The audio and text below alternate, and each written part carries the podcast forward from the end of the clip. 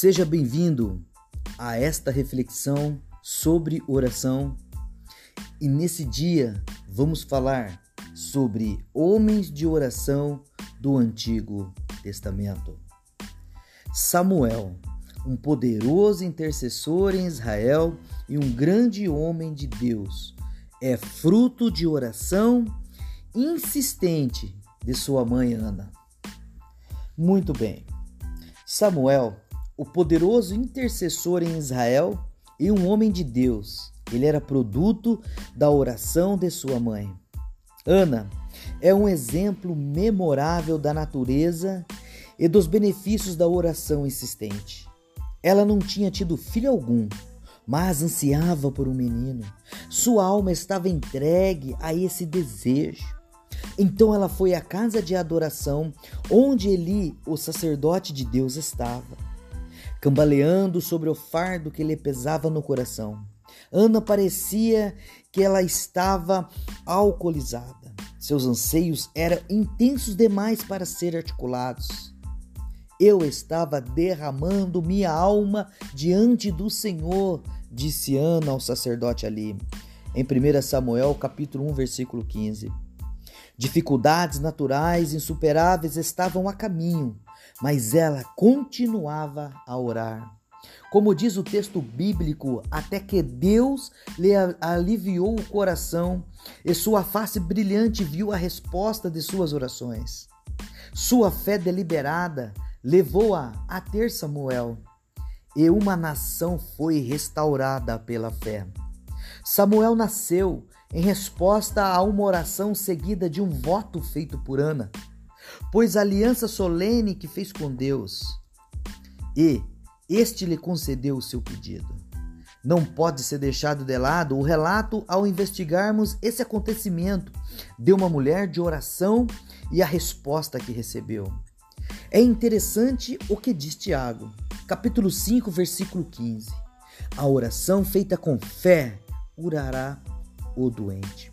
A palavra traduzida por oração significa voto, de forma que a oração, em sua forma mais elevada de fé, é aquela oração que entrega o homem todo como oferta de sacrifício.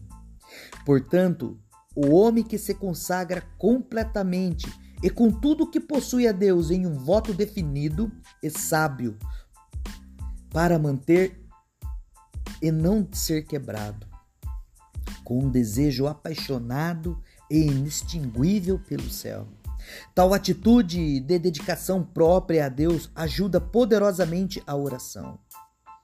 Sansão, de certa forma, é um paradoxo quanto examinarmos seu caráter religioso, mas em meio a todas as suas falhas, que foram extremamente graves. Ele conhecia o Deus que ouve a oração e sabia falar com ele. A despeito da distância que Israel tinha percorrido, da profundidade da queda da nação e das correntes de ferro que prendiam, seu clamor a Deus cobria facilmente a distância, penetrava as profundezas e quebrava as correntes. Essa era a lição que eles estavam sempre aprendendo e da qual se esqueciam. Que a oração sempre trazia a Deus para libertá-los e que não havia nada difícil demais para Deus fazer em favor do seu povo. Todos os homens de Deus se encontravam em dificuldade em um momento ou outro. Contudo, essas dificuldades geralmente eram precursoras de grandes triunfos qualquer que fosse o motivo para as necessidades, ou quaisquer que fossem os tipos de necessidade, não importava qual fosse o grau, a fonte ou a natureza, não havia problemas das quais a oração não pudesse livrar. A oração, ela move o coração de Deus ao favor daquele que está clamando e resplandece sobre todas as suas questões, as suas pessoas que estão à volta. A oração, ela é a fonte, ela é, é a ligação entre nós e Deus.